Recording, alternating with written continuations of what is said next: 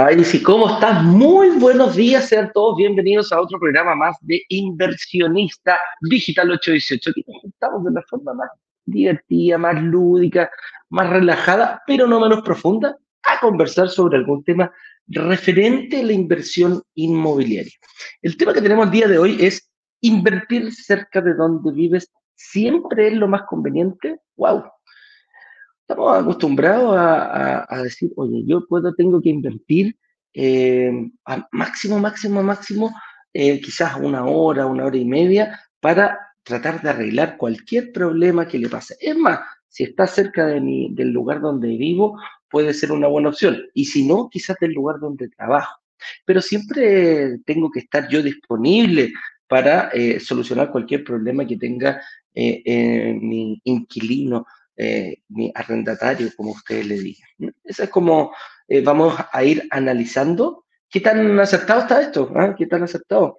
Em, recuerden que está la clase 1 disponible y en la clase 1 aparece la respuesta para esta pregunta. Hay un pecado capital exacto que explica lo que es invertir cerca de donde yo, si está bien o está mal. Pero eh, para responder mejor esta pregunta acerca del, em, del arriendo, eh, no estoy solo, traigo refuerzo, un tremendo refuerzo, la señorita Mary Santibáñez, que es gerente de ventas de, de Asset Plan, que nos acompaña siempre, nos vendrá a aportar con sus conocimientos, con sus tips y con sus noticias de, bueno, cómo, cómo, cómo enfocar, cómo enrolar este, este, no sé si problema, pero este desafío del arrendamiento y nos ayudará a contestar esta pregunta que tenemos para el día de hoy.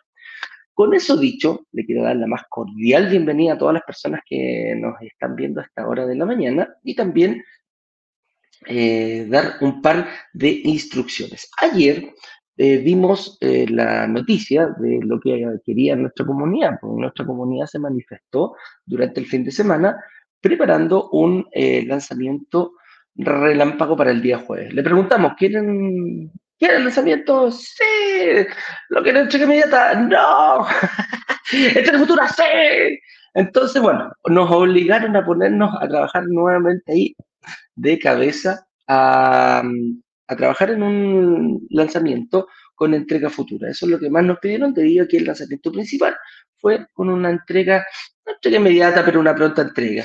¿eh? El proyecto estaba prácticamente terminado, entonces eh, se venía pronto. Y tiene sus bemoles distintos a em, la entrega inmediata a la entrega futura. Pero mucha gente me dijo, pucha, Eduardo, encantado, vi todas las clases. Eh, y muchos me dijeron, oye, me faltó una para tomar la decisión y por eso no la tomé. Y quedé, me quedé paralizado, que es lo que nosotros siempre decimos.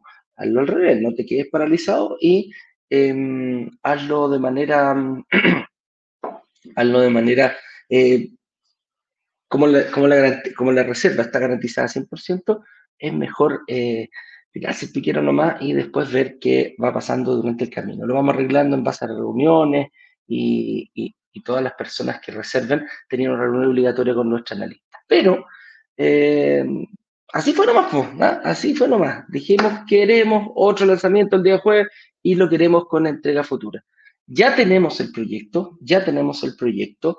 Eh, es entrega futura y eh, ahí vamos a ir viendo, eh, vamos a ir descubriendo, después estamos terminando de afinar la oferta para presentársela a toda, a toda nuestra comunidad a contar del día jueves a las 7 de la tarde. Vamos a estar con gente de la inmobiliaria, una inmobiliaria bien importante, con un proyecto muy bonito, que me gustó mucho, tiene características que no había visto en otros proyectos. Em, entonces, ahí vamos a estar a las 7 de la tarde. Otro tipo de persona eh, no, otro tipo de persona. Otras personas me dijeron, Eduardo, no alcanza a ver las clases. Me encanta ver porque siempre hablan que esto está en la clase 1, esto está en la clase 2, esto está en la clase 3, quiero verlas. También las hemos puesto eh, a disposición, incluso algunas personas nos dicen dónde, dónde las puedo ver, que no las vi. Aquí en Instagram me están preguntando, ¿dónde están las clases? brokersdigitales.com slash relámpago. ¿Por qué? Porque es un lanzamiento relámpago. Somos muy originales nosotros para poner los nombres, hacemos un lanzamiento relámpago, mandamos el link relámpago. ¿ah? Ahí van a poder ver la clase 1, 2 y 3 las veces que ustedes quieran. Entonces, eh, ya con eso podemos mandar un poquito ahí la, falta de información, quizás te quedaste pegado, eh, no, no, no tomaste acción, dejaste pasarlo. Y hay mucha gente que me dice, Eduardo, yo no pensaba que a las 7 de la tarde en punto se iba a cerrar el carrito. Bueno, así es. Lo abrimos a las 7 de la tarde y lo dejamos a las, lo cerramos a las 7 de la tarde del día miércoles. Con esto va a pasar lo mismo. Ahí vamos a dar la información de cuánto tiempo vamos a dejar el carrito abierto. A lo mejor lo dejamos un, un, poco más para, para, que la gente no tenga problema, pero lo vamos a ir informando. Para estar al tanto de todo, brokerdigitales.com slash workshop, si todavía no estás dentro de la comunidad, y para ver la clase número 1, número 2 y 3, las veces que tú quieras van a salir del aire, es brokerdigitales.com slash relámpago. Con eso dicho, em, con eso dicho, vamos a tocar el tema, pero no antes sin hacer la invitación, la pasada oficial de la señorita Mary Santibáñez. Señor director, cuando usted quiera.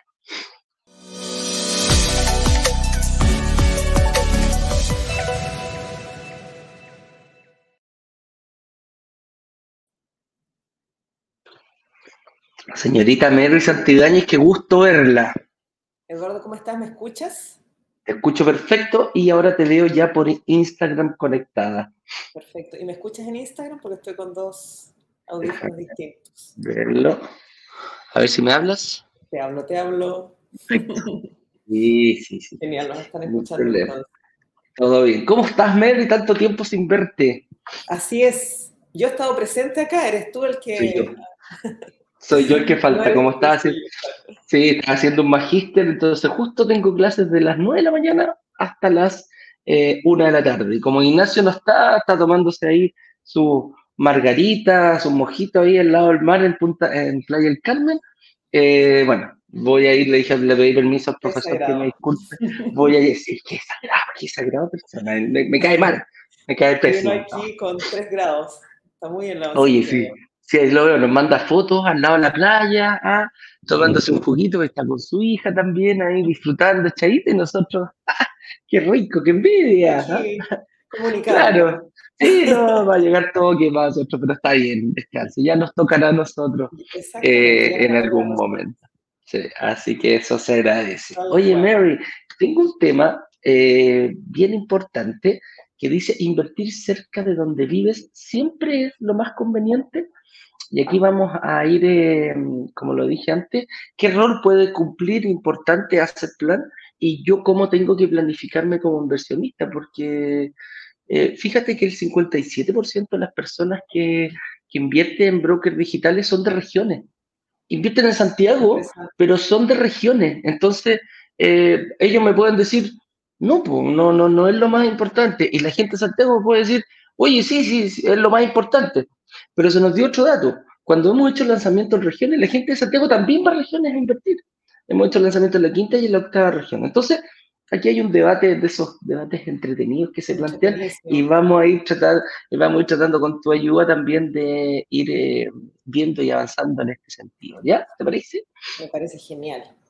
Entonces, em, vamos a la primera pregunta, el desarrollo, y después al final vamos a retomar para como hacer un, un cierre de contestar la pregunta, el tema del día de hoy. Dice, ¿por qué es tan importante el lugar al invertir? Aquí se dan dos cosas bien importantes que tenemos que tener como inversionistas. Hay inversionistas grandes, estamos hablando del señor Warren Buffett, que decía el 80% del tiempo eh, de una que, se hace en una, en una para invertir se hace en la planificación. Y en la planificación hay un error muy común que, convierte, que, que cometen tanto inversionistas eh, avesados como novatos o personas que no saben nada, que eh, piensan primero, ok, listo, veo mi situación económica, cómo pago el pie, cómo pago, cómo consigo el financiamiento, estoy listo. Perfecto, es eh, uno de los principales desafíos, por ejemplo, yo hablo de los principales desafíos. Pero ¿qué pasa cuando te pasan las llaves? Pues? Pues, el, arriendo, lo que va a generar esta inversión, el lugar donde va a estar ubicado, es tan importante pensarlo antes de siquiera pensar en invertir. Y aquí es donde eh, el lugar donde tú lo hagas puede marcar diferencias enormes. Nosotros hablamos de barrios, barrios consolidados, barrios eh, emergentes. Barrios emergentes son lugares donde las cosas van a pasar, no donde ya pasaron, donde el, el, activo, el departamento, va a tener una mayor plusvalía producto de que esas cosas están por pasar. Donde lo vemos eh, muy comúnmente esto es eh, en lugares donde se anuncia algo. En Santiago es muy fácil verlo, con una estación de metro, una línea de metro, eh, es como muy fácil para las inmobiliarias decir, ah, mira, para una estación de metro y empiezan a llenarse, no sé si lo has visto, Mary, tú que estás recorriendo ahí todo Santiago, anuncian una estación de metro y por arte de magia se empiezan a aparecer estas plumas, fíjate, ¿ah? estas, estas, estas grúas plumas que son estas largas, que tienen una, como una T, y se mueven que es para hacer edificios, fíjate. Tú sabes que donde hay una pluma ya se ahí ya derribaron ahí ya hay un edificio. Tal cual, exactamente. Y qué importante es eso porque además, aparte cuando vemos esa pluma eh, que está ahí anunciando la venida de un proyecto, también se generan otras cosas súper interesantes en los barrios. Eh, que es básicamente la consolidación de otro tipo de negocios anexos que van a buscar dar servicio. Nosotros lo llamamos técnicamente el equipamiento que tiene una zona, ¿ya? Pero en general son eh, tiendas de conveniencia, son em, supermercados, farmacias, de pronto colegios, una serie de servicios a disposición de las personas que, que van a migrar y van a empezar a vivir en ese edificio o en esa comuna, en ese cuadrante. Claro. Y, hay, otro, hay otro tipo mm, de, de, información que podemos aprovecharnos de ella y en Santiago puede ser el ensanchamiento de una calle. Cuando hablamos del ensanchamiento de una calle, mejora el tendido eléctrico, puede mejorar la seguridad de ese, de ese lugar y puede realizar, quizás puede estar en un sector que la gente dice, oye, puede estar un poquito ya consolidado, pero resulta que ese pequeño detalle te puede marcar la diferencia a futuro, no inmediatamente, pero a futuro em, puede marcar esa diferencia. Y eh, no solo acá, pues, no solo acá en, en, Santiago, eh, no hablemos exclusivamente de, Santiago, esto, esto nosotros lo podemos ver en regiones y en regiones quizás tienen otro tipo de problemas. Quizás el hecho de que llegue la luz a un sector que antes no la tenía, el ensanchamiento de una carretera, antes era una carretera, una calle eh, unidireccional, una vía para allá, otra vía para acá. Por ejemplo. La, pavimentación, como tú lo dices. Entonces, son la urbanización, claro, todo. La urbanización. Antes no llegaba luz, ahora llega luz. Antes no llegaba el agua, ahora llega el agua. Internet, fíjate. El hecho de que llegue Internet en algún lugar donde antes no lo había, eh, te puede marcar un poquito la diferencia. Entonces, estudiar esto antes de recién pensar en invertir, hay gente que me dice, Eduardo, escucha, si yo veo cosas donde van a pasar, me compro un terreno en, en la Patagonia que están vendiendo Sí, digo yo, puede ser. Es que depende, puede ser, claro. Claro, puede ser súper, súper mm, atractivo a lo mejor. Atractivo. Una buena, inversión a largo plazo y eso es súper importante también. Claro, pero ¿qué pasa en ese sentido, Mary? Tú lo dijiste en largo plazo, ¿por qué? Porque en dos, tres años ese terreno no va a tener una plusvalía muy alta. Exacto. Quizás, quizás. 20, eh, 30 años puede ser que yo tome ese, ese terrenito que me costó, no sé, 10 millones de pesos y lo pueda vender en 50 millones de pesos. Oye, mira, el tremendo negocio, sí, pero demoraste 30 años en llegar a, lograr hacer eso. Entonces, yo necesito, eh, yo necesito lugares eh, que, que, pase pronto, que no, que no sea una, una, proyección, porque yo tengo que estar creando, empezar a hacer mi portfolio de inversión. Entonces, eh, es, es, muy rápidas. Claro, claro. Y, y, aquí siempre lo decimos, Puedo tomar un crédito a 30 años, pero no es necesario que me quede con ese departamento a 30 años. Por supuesto. Voy tomando, veo un barrio emergente, bueno, se empezó a consolidar, listo, voy, vendo ese departamento y lo busco por otro barrio emergente. Voy buscando la plusvalía del sector, el aumento del, del valor del terreno, voy como los, los, los casas, ¿hay visto estos gallos, los casas tornados? que en Estados Unidos que se preparan y hacen unas tremendas eh, auto y todo, ¡ay, hay un tornado! Voy para allá. Y me, me, me metí un tornado. Algunos es como la máxima expresión de ellos. Nosotros también hacemos lo mismo. Vamos cazando la plusvalía, vamos cazando la plusvalía. Por eso, una cosa es como yo armo la inversión y la otra es como la voy desarrollando. Ese periodo de desarrollo es muy importante. Y aquí pasamos a otra. ¿Qué riesgos puedo tener? Y aquí tú me vas a ayudar, Mary. Dice, eh, ¿qué riesgo puedo correr si tomo una mala decisión? Y aquí, ¿sabes que el otro día me estaba con un inversionista conversando y le digo, bueno, ¿cómo superaste? Su pañuelo mío era la información. Él no tenía idea de cómo meterse en este, en este, en este tema de la inversión inmobiliaria. Me decía, yo veía la televisión, me dijo, si yo era, si yo me hubiera guiado por las noticias de la televisión, yo estaría encerrado en mi casa haciendo un búnker, porque es lo más catastrófico que uno puede ver, guiarse por la información de las noticias. Y aquí hay una, hay una noticia que, se repite mucho, que se repite mucho en la, en la, televisión, que es que la señora Juanita eh, arrendó su casa y estos malandrines no le devuelven su casa y se quedan con su casa y no pagan. Se aprovecharon. Y, se aprovecharon y están parapretados en esa casa y dicen, yo aquí no salgo, pero bueno, págueme, pero es que no quiero salir, bueno, no hay problema, quédense, pero pague, es que tampoco tengo plata, es que no me puedo echar. Y empezamos con ese, con ese ir y venir y lo vemos muy frecuentemente eh, en las noticias. Entonces, eh, ¿qué riesgos puedo correr si tomo una mala decisión? Vamos a plantear los riesgos y después vamos a plantear la solución. ¿Cómo lo has visto tú, Mary? Cuando, ¿Cuáles son estos típicos litigios que puede ocurrirle a un, a un, eh, a un arrendador desinformado? Bueno, hay varios, pero los más graves, vamos a ordenarlos en escala de gravedad. Lo más grave es que no existe un contrato de arriendo firmado.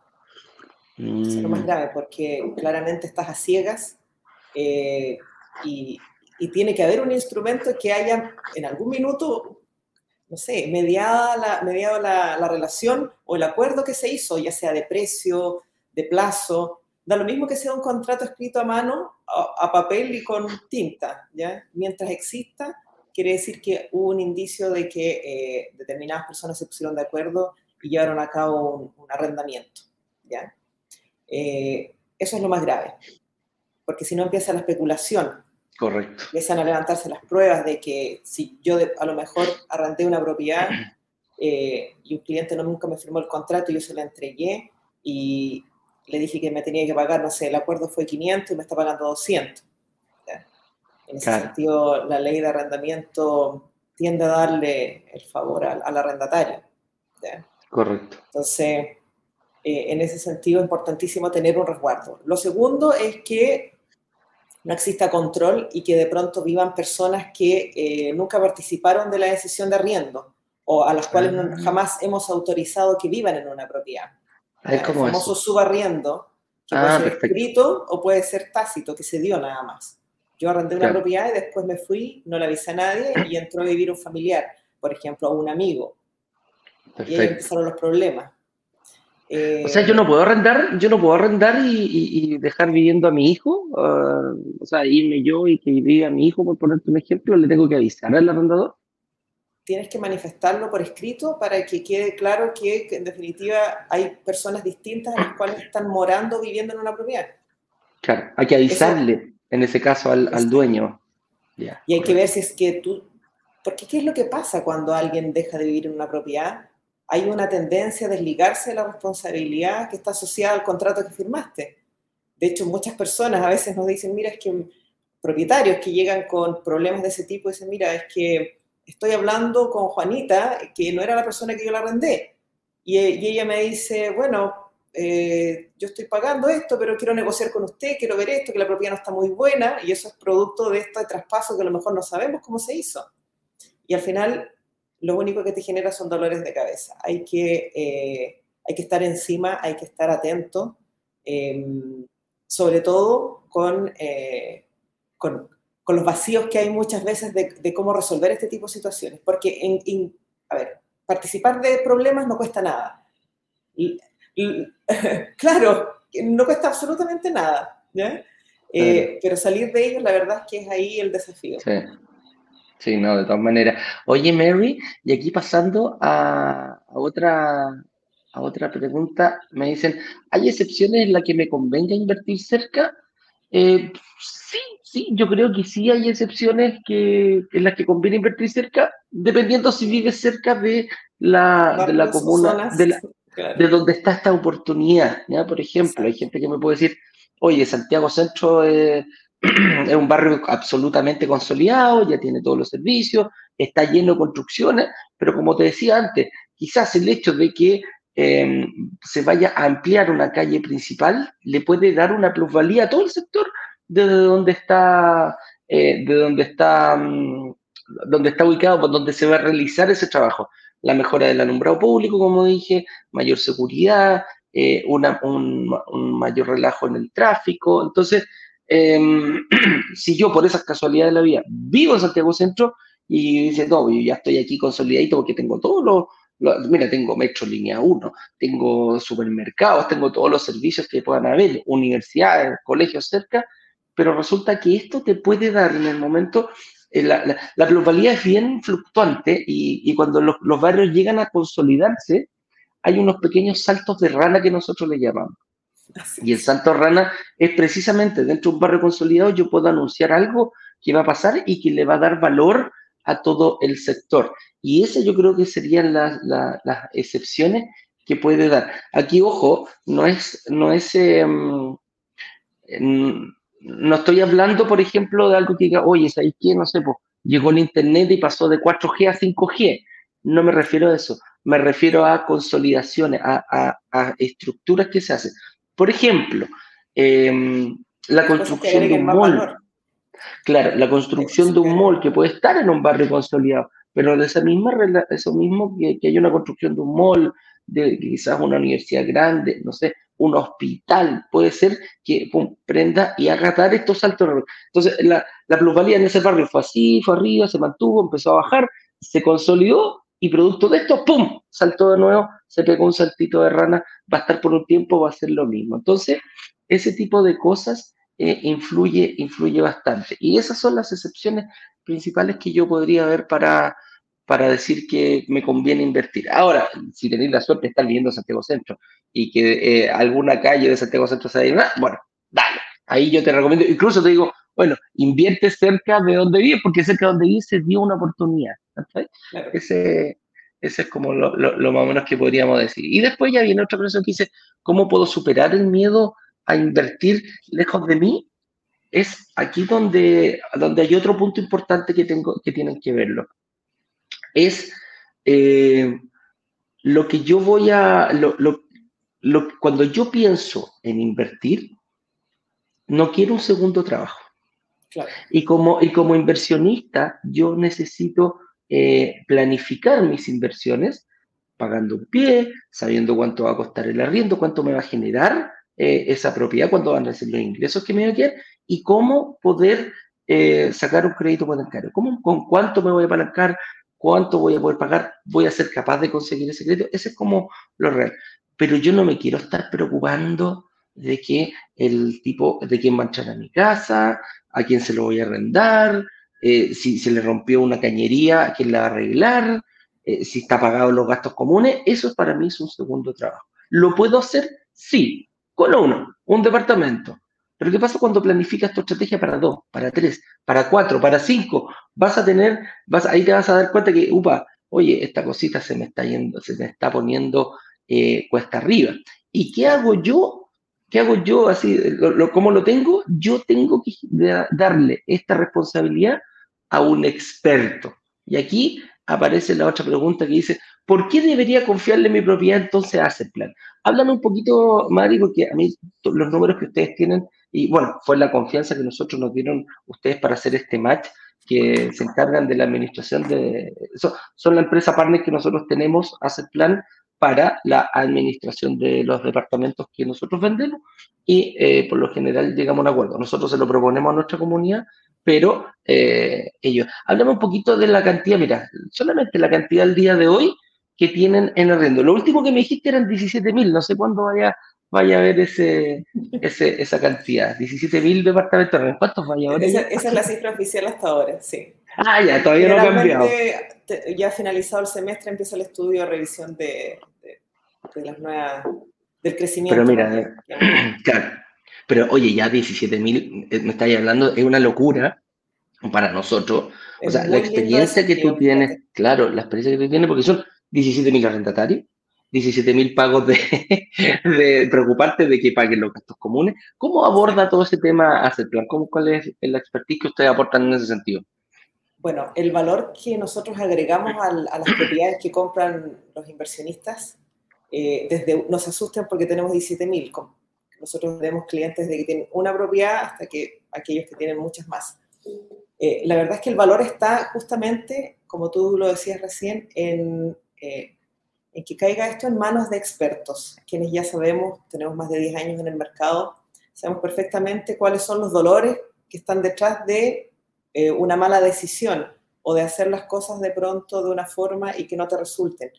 Porque en principio sí, puede ser fácil. Yo te puedo dar todas las claves del éxito y eh, instruirte o guiarte para cómo llevar a cabo un arriendo, publicar, mostrar el departamento, a lo mejor. Y fíjate que si bien lo puedes llegar a hacer, no sé si tendrás las mismas eficiencias que puede tener alguien que se está dedicando 100% a eso. Porque generalmente, si yo me dedicara, por ejemplo, a administrar mis propiedades, eh, tendría que estar eh, a la hora que se desocupa una, o, si adquiría alguna, eh, estar publicando, viendo que el aviso salga bien, sacando fotografías. Tengo que competir también un poco como hoy día se muestra la oferta hacia, hacia afuera, en los medios, con videos, con bonitas fotos que ilustren bien la propiedad. Entonces, si bien lo puedes hacer, a lo mejor no vas a tener el mismo rendimiento y la misma eficiencia y los mismos retornos. Y creo, y soy una convencida, de que se pone muy, muy cuesta arriba eh, cuando se te presenta la primera desocupación. O sea, cuando se te va el primero...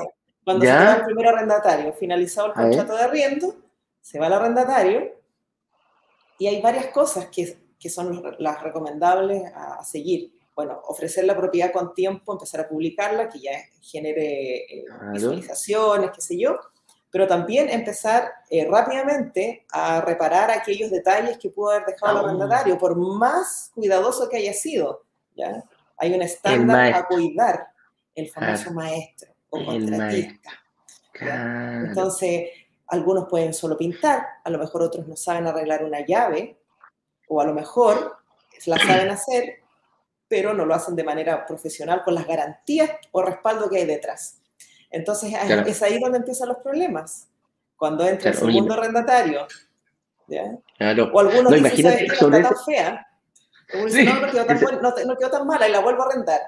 Pero ¿qué pasa? Que después no tengo cómo exigirle al arrendatario esa, ese desgaste o ese uso. Exacto. Entonces, al final terminas pagando todas las reparaciones por haber hecho algo fácil y rápido en principio. No, imagínate, yo, yo, te pongo en este caso, eh, ok, yo decidí eh, yo asumí y yo voy a arrendar.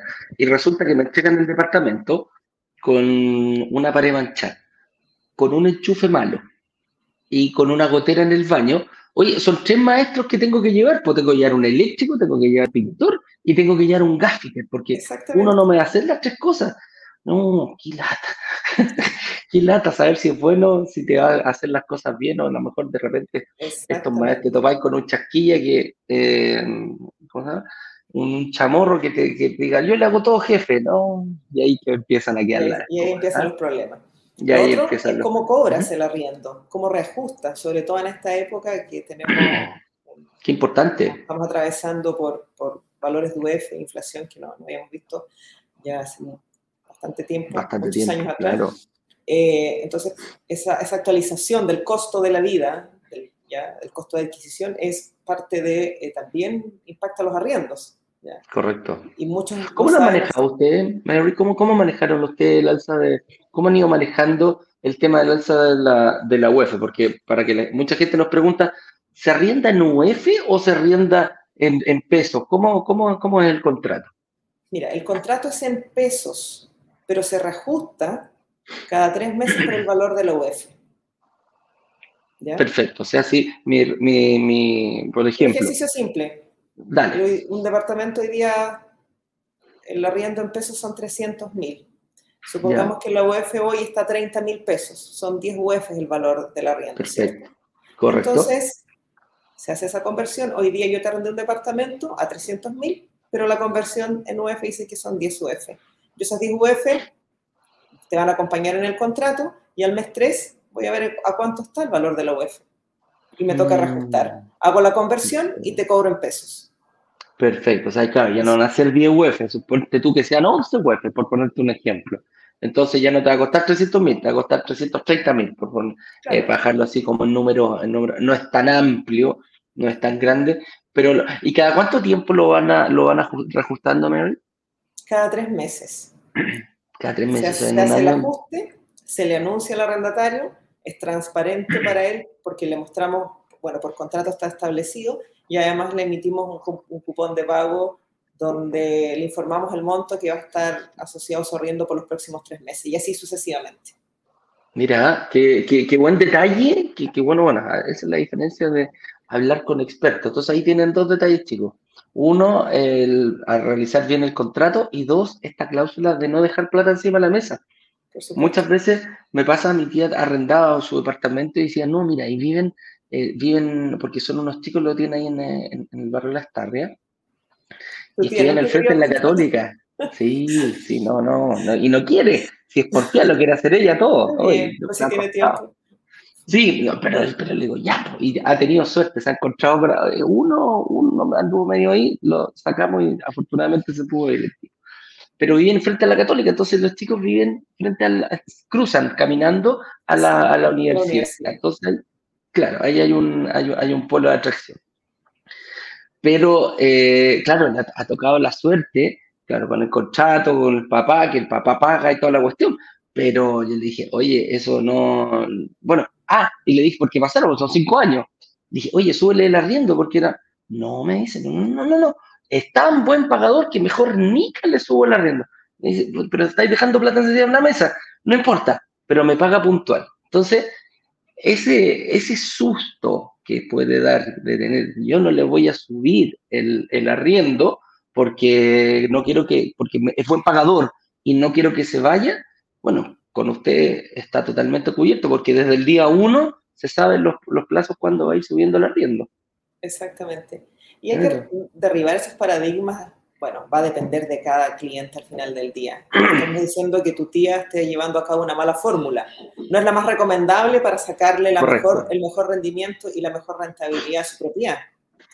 Tiene que ver con eso, nada más. Pero, pero en general, lo que buscamos como empresa, nosotros, es justamente tener el mejor valor de arriendo posible y, y claramente hacer, eh, dar un buen servicio para las dos partes, tanto para nuestros clientes que son arrendatarios y también para nuestros clientes que son propietarios. la confiabilidad de que hay una propiedad a través de un intermediario como nosotros también da mucha seguridad a quien arrienda. Correcto. Correcto. Entonces, eh, es, es, un ir y venir para las dos partes. Es, un win-win, en el fondo, que, que es, lo, lo, lo, que me gusta. Alicia, ¿hace plan opera en todas las comunas de Santiago? Sí, en la gran mayoría. Hay, hay, algunas donde no hay desarrollo inmobiliario, por tanto no, no estamos presentes, pero, pero sí. Perfecto, o sea, prácticamente todo el Gran Santiago está cubierto. ¿Y regiones? También. También. También. Tenemos, estamos en el norte, en Copiapó, en Antofagasta, en La Serena, Coquimbo, eh, Viña del Mar, eh, Valparaíso, Concón, donde he visto. y, también estamos en Concepción. Perfecto. Por ahora. Prontamente vamos a abrir algunas regiones. Si se nos ocurre, sí, si se nos ocurre algo nosotros abrimos y si se le ocurre algo a ustedes también podemos hacer alguna abertura. Exactamente. Todo está brutal. ¿Cómo sé que hace plan no arrendará mi departamento sin avisarme? Cáchate esta, esta pregunta. ¿Cómo, yo, ¿Cómo me puedo asegurar de que hace plan no va, a no va o subarrendar el departamento o, o, seguir arrendándolo o haciendo cambios? ¿Cómo es la comunicación? Aquí se refiere un ah. poquitito. ¿Cómo es la comunicación fluida que mantienen ustedes con cada arrendatario? Porque eh, hablamos de 17.000 departamentos, si lo llevamos a una cifra, no, no, sabemos, pero la mayoría de esos departamentos son de una persona, entonces tiene 17.000 dueños distintos. ¿Cómo es la comunicación que ustedes ven con, con, ellos? ¿Cómo lo logran? Bueno, es, eh, este punto es uno de los más relevantes para nosotros porque es, es parte integral del corazón de Asset Plan mantener informados a los clientes y, y tener las herramientas para informarles cada una de las cosas que van sucediendo con su departamento. ¿ya? Eh, nosotros tenemos un, sistema, una web app, que es un perfil, digamos, que crea el propietario eh, y que ingresa, muy parecido, yo siempre lo pongo en este, con esta similitud, como cuando tú entras al banco a ver tu cuenta, a revisar cómo están tus movimientos, tus inversiones, tus convenios PAC, tus transferencias, etc. Lo mismo tiene Asset Plan a disposición de todos sus clientes eh, inversionistas, a todos sus propietarios, pero también a nuestros arrendatarios ven, por cierto, cosas distintas. Y se visualiza en este sistema aparte de los arriendos y, sus reajustes, eh, toda la información relativa a la propiedad. Desde el día uno se empieza a poblar el perfil del propietario con información de la propiedad, las características, em, las fotografías, los videos que, que, nosotros tomamos en terreno, eh, el valor de arriendo, la cantidad de clientes que están cotizando o están interesados en esa propiedad. Eh, cuando una propiedad ¿Has visto un aumento en eso? Disculpa, ¿has visto en eso si hay gente interesada? ¿Cuánta gente interesada se está yendo por, un, por un departamento, cualquiera que yo ponga? Siempre te llegan del orden de 5 o 6 personas por un departamento. Sí. Ah, miércoles, no es menor. Que califiquen. Distintos Correcto. Pero hay demanda. Eh, pero claro que sí, sí, sí hay demanda. Sí. Claro. Entonces, aparte de todo lo que mencioné recién, eh, también eh, ya el sistema, una vez que la propiedad se arrienda, empieza a tomar más contenido y más información. Puedes bajar el contrato de arriendo en PDF, te llegan anuncios de tu propiedad fue reservada. Nosotros tenemos un mecanismo comercial que cuando hay un interesado y, y lo hemos evaluado, está por firmar un contrato, nosotros le enviamos un anuncio al propietario, un aviso, donde dice que su propiedad eh, tiene un potencial arrendatario y que está pronto a firmar contrato. Mira. Y luego de eso se firma el contrato y se envía de nuevo, se dispara otra alerta que dice, felicitaciones, tu propiedad se arrendó, y se le envía un pequeño resumen y se le invita, por cierto, a revisar toda la información y todo el contenido que está alojado en tiempo real en la plataforma que tiene él a su disposición. Ah, mira, o sea, yo veo las condiciones que los papeles en que te basaste para decirles ahí que este es un buen arrendatario, va a cuidar mi departamento y me va a pagar puntual. Sí. Una cosa importante, Eduardo, es que antiguamente el esquema de arriendo era a través de presentar una terna, de que el propietario lo evaluara, dijera cuál le gustó más. Eh, pero la verdad, nosotros hacemos una declaración anticipada con el propietario y le mostramos cuáles son los antecedentes o los requisitos que vamos a exigir que cumpla el, que va a ser su arrendatario. Por tanto, eso nos genera eficiencias a la hora de arrendar. Perfecto. una mayor rapidez, en el fondo, claro, ya te lo muestro, mire, si que este es tu candidato, cumple con los requisitos que nosotros tenemos. Oye, qué buena, qué buena, qué buena, qué buena. Bueno, entonces ya saben, no hay cero posibilidad de que lo arrienden ustedes eh, por, por, por, su cuenta y no le avisen al, al, eh, al, arrendatario. ¿eh? Dice, el costo de los planes eh, de asset, pues, los planes, bueno, aquí vamos a hablar un poquitito rápidamente de los costos que tiene esto, Mary. Eh, sé que son tres, son tres planes principales los que ustedes ofrecen. Háblame un poquito de ello y después si varían por comuna, ¿tiene alguna variación por comuna o por región? ¿O persona que entra a ese plan se va con, esto, con, esto, con estos valores? No varían ni por comuna ni tampoco por región.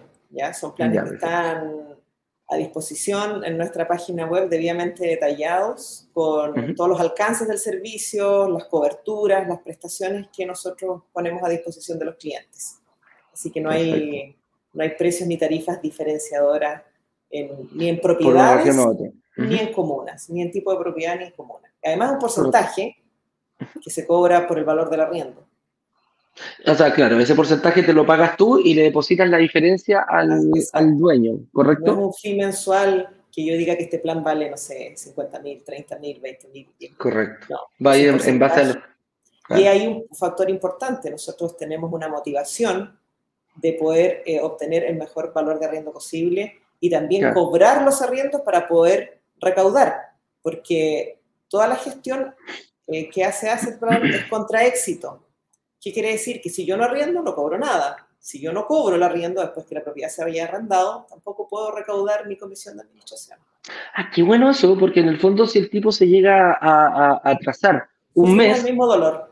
Sufrir, claro. Ya viste, entonces en el fondo vamos, vamos los dos enfocados en el mismo, en el mismo objetivo. Así Qué bueno, eso me gustó. Oye, el costo de los planes, entre 7 y un 9,9% Va a depender, ¿de qué depende? Yo tomo el 7, yo tomo el 8 o yo tomo el 9. ¿De qué varía principalmente, Mary? ¿Eso? De la cobertura que esté asociada a ese plan. ¿ya? Hay determinados mm. dolores de los clientes que no te paguen el arriendo, hay un plan que apunta a eso, a garantizar el arriendo. Ante lo pague o no, yo lo voy a recibir igual.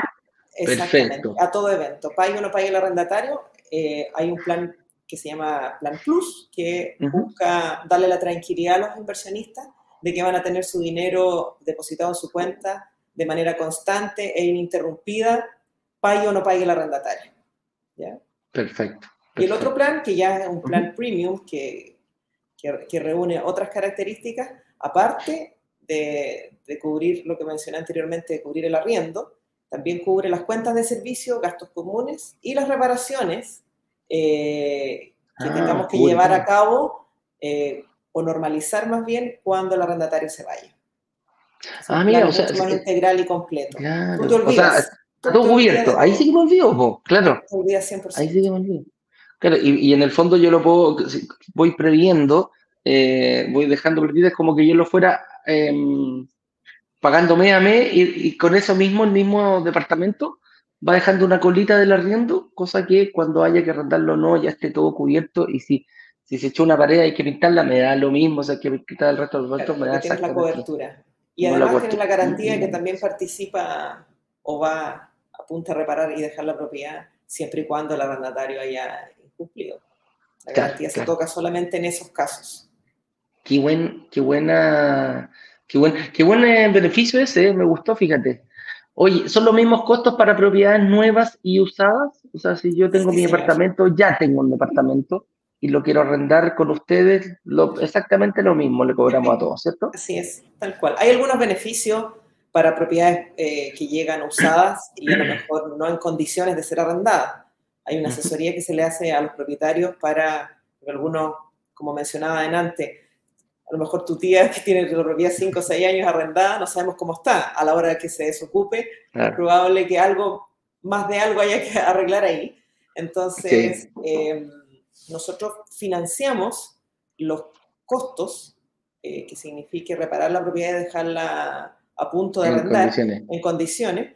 Eh, y se cobra y se descuenta después al propietario una vez que se arriende la propiedad, como una manera de ayudarlo para sortear este, en esta primera etapa lo complicado que es que una propiedad cumpla, porque nosotros arrendamos todo bajo un estándar de calidad que manejamos impecable, porque queremos entregarle también a nuestros arrendatarios una propiedad en las mismas condiciones.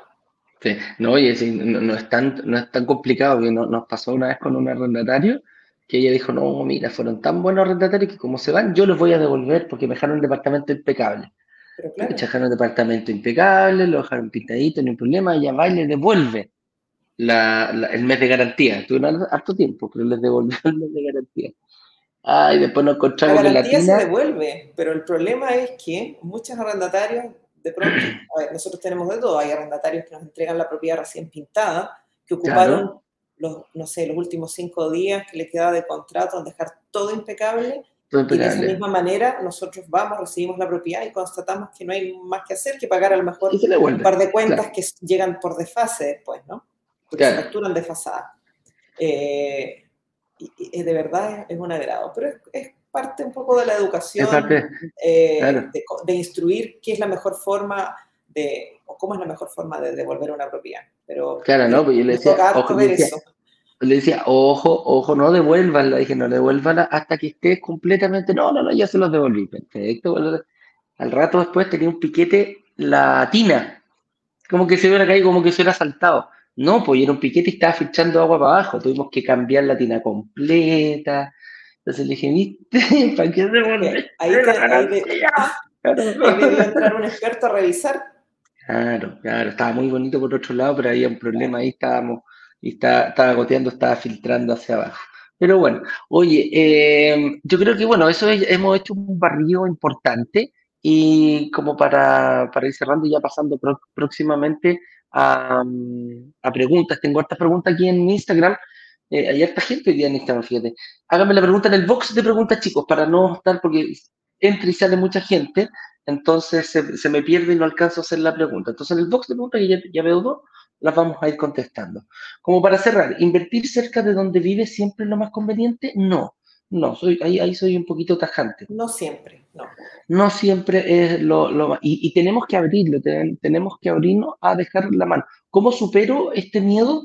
Nosotros tenemos, el otro día, no sé si te conté, Mary, tenemos una inversionista desde Isla de Pascua, fíjate la chica está haciendo sus transferencias, no, no, no, no, tenía cheque allá y todo, pero tenía, era mucho más fácil hacer las transferencias, imagínate, agarrar los cheques, mandarlos, que se pueden perder en el camino, todo lo bla, bla, bla, bla.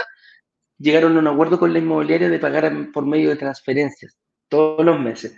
Y ella está haciendo sus transferencias eh, todos los meses tempranito, así cumple mes a mes. Entonces, yo decía, ¿por qué? Claro, su plan de pago. ¿Por qué? No, me dijo acá, o sea, te encontraron para emergente acá en La Pascua, o sea, olvídalo, no, no, de aquí a que se construye un edificio va a ser muy difícil. Entonces ella topaba con solamente su ubicación geográfica. Entonces, se atrevió, vio este modelo, dijo, rompió la barrera, invirtió en Santiago y después va a querer invertir en otro, en otro, en, en, región, está viendo ahí también para ver si puede, si puede sacar algo. Pero lo que voy, el hecho de no invertir por no, por no tener el control remoto cerca, déjaselo en manos de un experto. No te busques una segunda pega porque no es lo que buscamos, que buscamos invertir y que las inversiones sean lo más eficiente posible. No un segundo trabajo. Ahora, si tú me quieres decir, oye Eduardo, yo quiero tenerlo como segundo trabajo, bueno, cuando tengáis 5 o 10 propiedades, te determina, quizás puede hacer ahí que haces plan, te busques los, arrendatarios, después tú dedicas a, verlo o quieres aprender de esto, administrar, no hay ningún problema. Pero desde mientras no suceda eso, deja todo en manos de un experto. Tienen todo cubierto, eh, hace planes, la, la, opción que nosotros proponemos. Si tú me dices, Eduardo, es que yo encontré una mejor, bueno, oye, no hay ningún problema, nosotros no eh, obligamos a nadie a hacer nada que no quiera. Así que eh, creo que ha quedado bien claro el tema para el día de hoy. Vamos a preguntas, vamos a partir por eh, Instagram.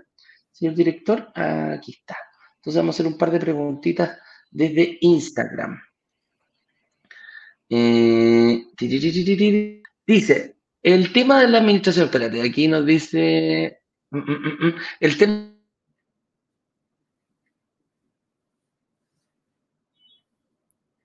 como la administración del edificio. No sé si se me escucha, Mary. Sí, Ahí sí. Ya, es que se me se, se un poquito la imagen, pensé que me había caído. Dice, el tema de la administración del edificio se puede negociar. El tema de la administración del edificio. No sé a qué se refiere. La administración de un edificio generalmente es un ente aparte eh, que, que, regula y que trabaja para la comunidad. Ese es un administrador. ¿Ya? Está a disposición eh, y lo contrata la comunidad para cuidar el edificio donde está tu departamento. Eh, por supuesto que es negociable, siempre se presenta un... Eh, la, inmobiliaria presenta un par de alternativas al comité, o por lo general la inmobiliaria trae el mejor, la mejor opción cuando ya entrega el edificio a todos sus propietarios o copropietarios. Aquí especifica un poquito más. Claro, aquí especifica un poquito más. Dice, buenos días, ¿tu empresa solo presta servicios para el arrendador? no administración de edificios? ¿Hace plan de administrar edificios o no, Mary? Nosotros no administramos copropiedad o retail, que le llamamos, y me quiero explicar porque no es tan técnico, donde, donde hay un edificio que tiene muchos propietarios, nosotros le llamamos copropiedad porque son diferentes propietarios que cohabitan. Eh, no administramos áreas comunes, ¿ya? no somos administradores de edificios. Pero sí, cuando tenemos un edificio que es de un solo propietario, los esquemas multifamily, por ejemplo, ahí participamos porque caen dentro de la propiedad. Es un solo dueño, a lo mejor una sociedad, un fondo de inversión, una razón social detrás de esto, y por tanto administramos a una sola mano y hacemos una administración integral de áreas comunes con un property y también de la puerta del departamento hacia adentro para darle mayor servicio a nuestros arrendatarios. ¿ya? Pero en, copropiedad, no, lamentablemente. Perfecto. Eso es. Eh, ¿Alguna otra preguntita? Déjame ver si hay acá en Instagram. Muy lindo el Instagram, lo que posteas, como dice Maluma. a ver, aquí hay una.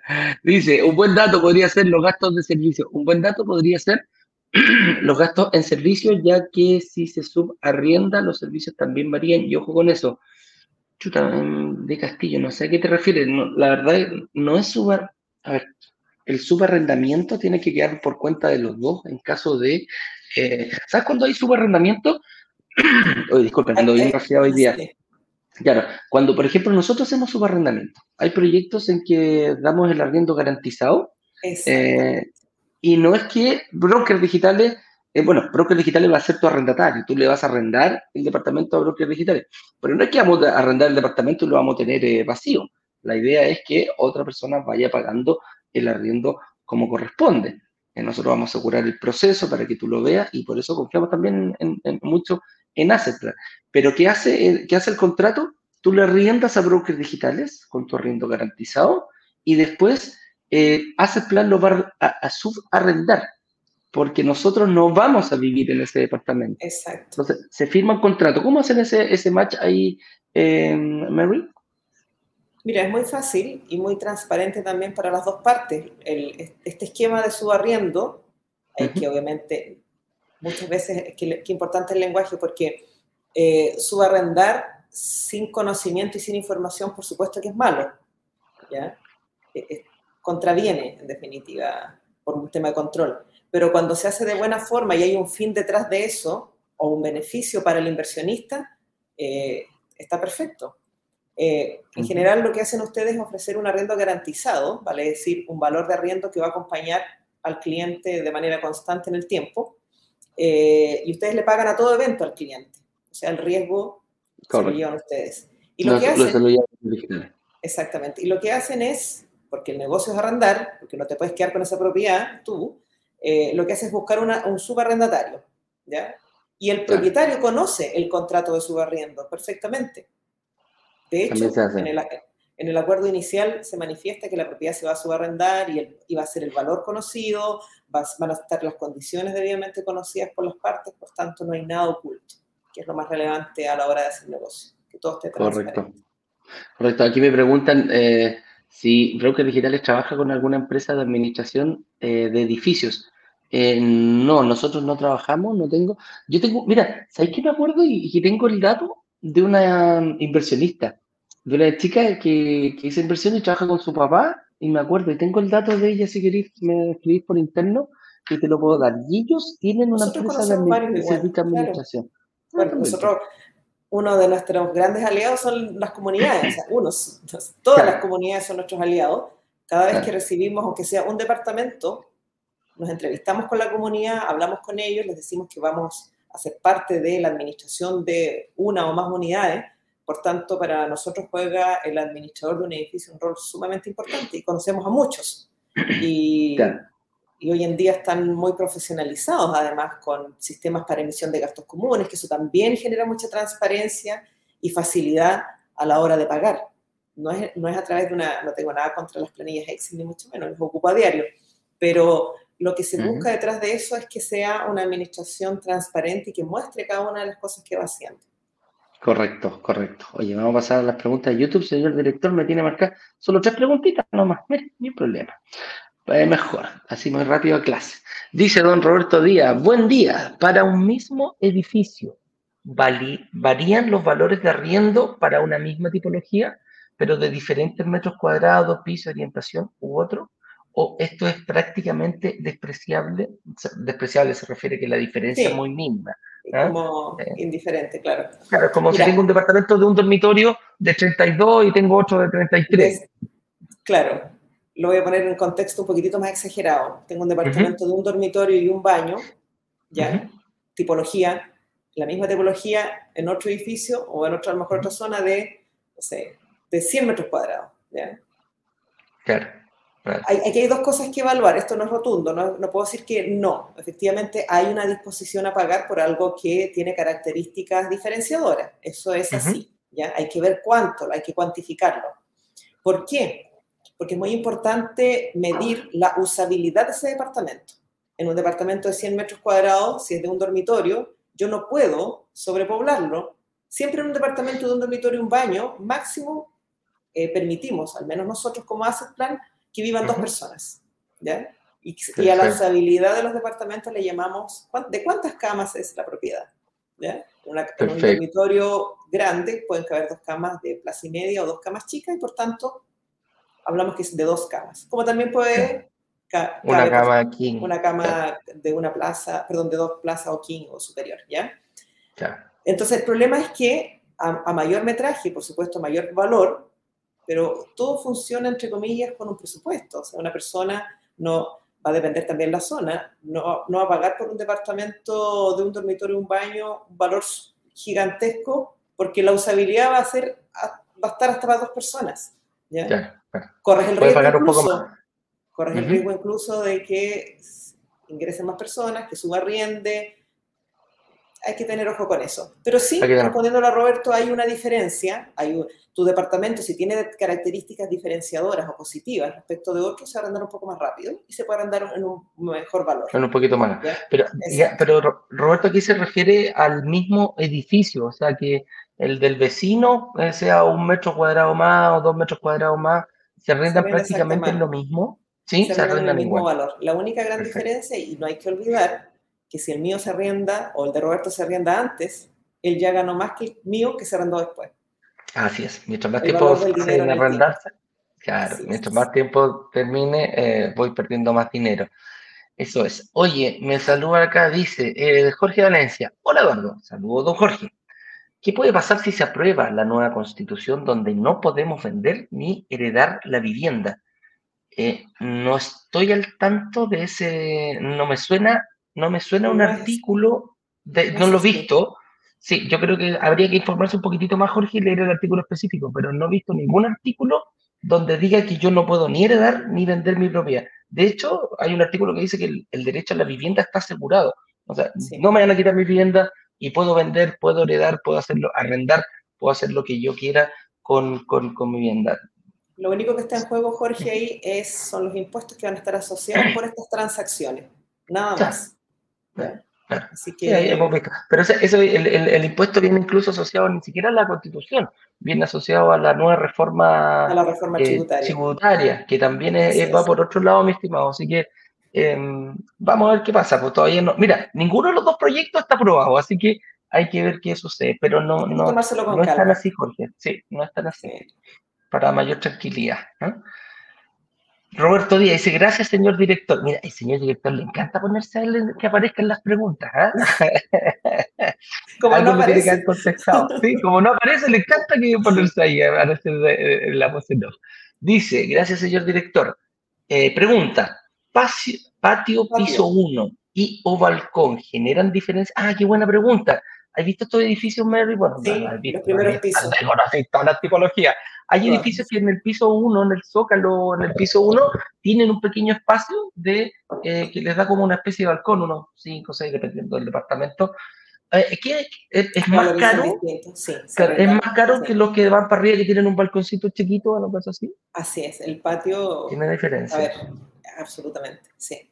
sí. Hemos visto en, en, las mismas valorizaciones que hacemos de edificios, claramente, los departamentos que tienen patio, además tienen una aceptación mejor, mayor, porque claramente es, un bien escaso en esta ciudad tener pues. algo de patio verde.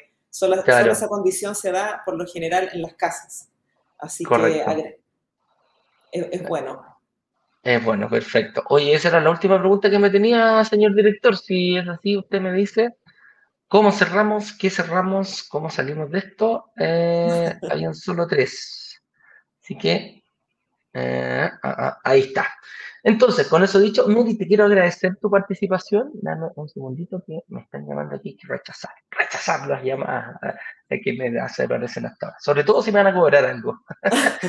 Ah, eso se rechaza al tiro. Oye, em, si no viste la, perdón, Mary, agradecerte una vez más tu participación, siempre con datitos bien interesantes respecto al, al, a, la, a, la, administración de mi departamento, al arriendo y cómo conseguir arrendatario encantado. Esperamos vernos prontamente. Sí, pues te mando un abrazo grande y nos vemos eh, prontamente. Y para el resto de la comunidad, dice, si no viste las clases del workshop, la clase 1, 2 y 3, disponible. ¿Hasta cuándo? Hasta el día jueves a las 18.59, porque el día, el día jueves a las 19 horas en punto vamos a, hacer nuestro eh, lanzamiento relámpago. ¿Cómo te puedes inscribir y no perderte, pero ni absolutamente un detalle? brokerdigitales.com slash relámpago. Inscríbete, va a estar abierto para toda la comunidad, pero ahí vas a poder eh, ver la clase 1, la clase 2 y la clase 3 cuantas veces quieras. La respuesta a la, en profundidad a la, a, la, pregunta que nos hicimos el día de hoy, véala en la clase, en la clase 1. ¿ah? Te va a abrir la mente y hay un espacio que hablamos ahí con Ignacio. Eh, que lo, que lo, que lo analizamos en profundidad, el por qué eh, no invertir cerca de tu ciudad no siempre están las mejores oportunidades eh, cuando, donde tú, en el lugar donde tú vives. Así que con eso dicho, me despido. Un abrazo grande. Chao, Mary. Nos vemos prontamente. Que estén bien. Cuídate mucho y Igual a ustedes. Que estén bien. Chao, chao. Nos vemos. Chao, chao. Vender los 144 departamentos de un edificio en apenas dos días. Una sola startup logró vender 144 departamentos. 144 departamentos. 144 departamentos en apenas dos días. Y muy bien lo saben los miembros de Brokers Digitales, quienes gracias a una comunidad de inversionistas vendieron 144 departamentos de un edificio en solo horas. La comunidad tiene el poder de negociación, igual que un gran fondo de inversiones que es capaz de comprar y negociar consecuentemente un edificio completo. Cuando se abre la, opción de reservar, en cuestión de 48 horas, 24 horas, todos los, todos los departamentos del edificio son reservados.